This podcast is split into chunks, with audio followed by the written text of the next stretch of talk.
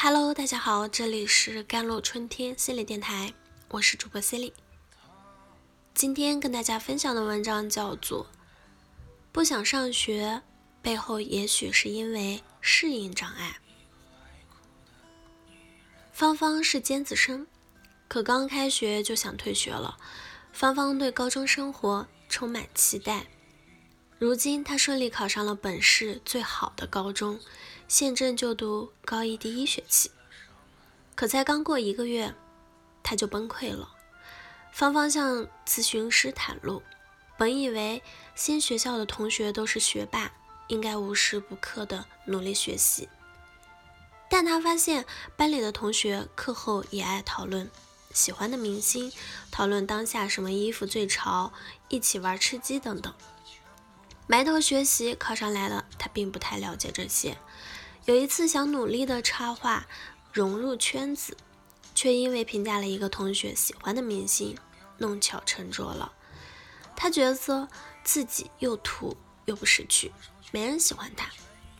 雪上加霜的是，芳芳觉得高中课程比初中深入的多，学起来很吃力，有时候一开小差就很难跟上老师的节奏。两次数学课堂测试成绩都很不理想。芳芳觉得自己埋头读书，还考得不如一些学习很轻松的同学，怕妈妈失望，很自责，也有点自卑。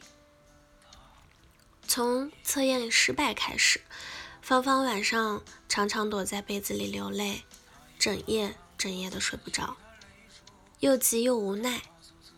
白天的精神状态很差，上课更听不进去。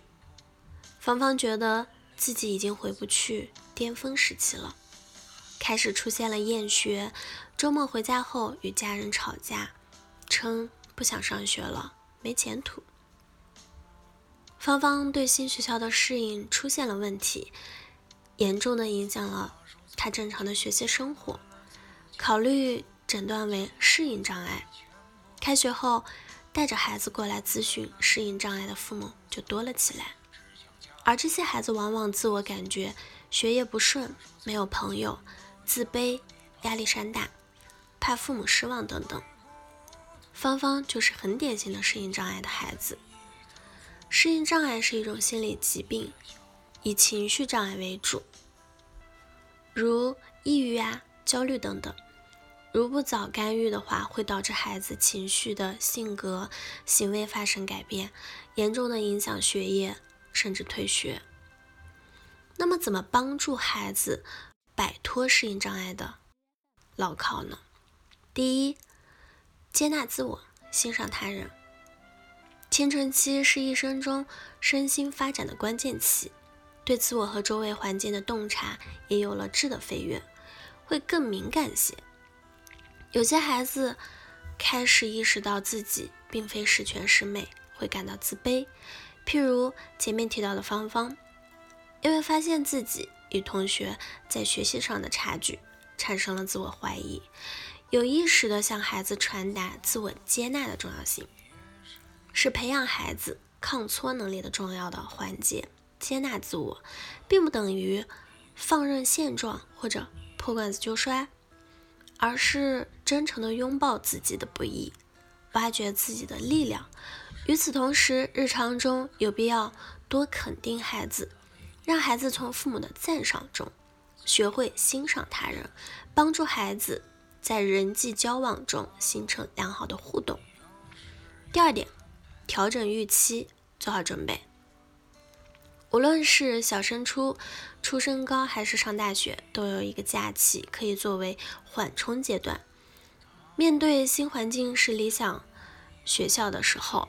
孩子可能兴致勃勃，形成许多期待，甚至在脑海中把即将步入的新校园加工美化了。而当即步入新的校园不是很理想时，孩子也可能内心暗暗抱怨，带有一些偏见。无论是哪一种情况，家长都有必要帮助孩子调整预期，使孩子对新环境有一个比较客观的认识。避免产生过大的心理落差而耿耿于怀。如果有条件，也可以多与正在上学的哥哥姐姐请教经验，了解新校园的整体情况以及需要学习的功课，帮助孩子预热新生活。第三点就是勇于求助，及时治疗。到了新环境中，一开始出现适应困难是人之常情，但当孩子无法靠自己的努力进行调整时，及时求助是值得鼓励的。当适应障碍发生时，必要的心理治疗，甚至相应症状的药物治疗是需要提上日程的。及时的治疗，除了能确保孩子尽快克服困难，同时也避免长期硬扛造成的慢性的损伤。那么，我们的一生不可避免要经历许多阶段。每一个阶段的开始都是一个崭新的起点。学校学习是青少年最重要的任务，最纯粹的经历。适应学校新环境，成为了青春期的一门必修课。这门课的考核，并非体现在一次考试一个分数，而要通过实战，才能让结果见分晓。我们不见得第一次实战就能旗开得胜，但我们期待有越来越多的孩子能携着支持与鼓舞，在适应过程中得到成长。好了，以上就是今天的节目内容了。咨询请加我的手机微信号：幺三八二二七幺八九九五，我是司令，我们下期节目再见。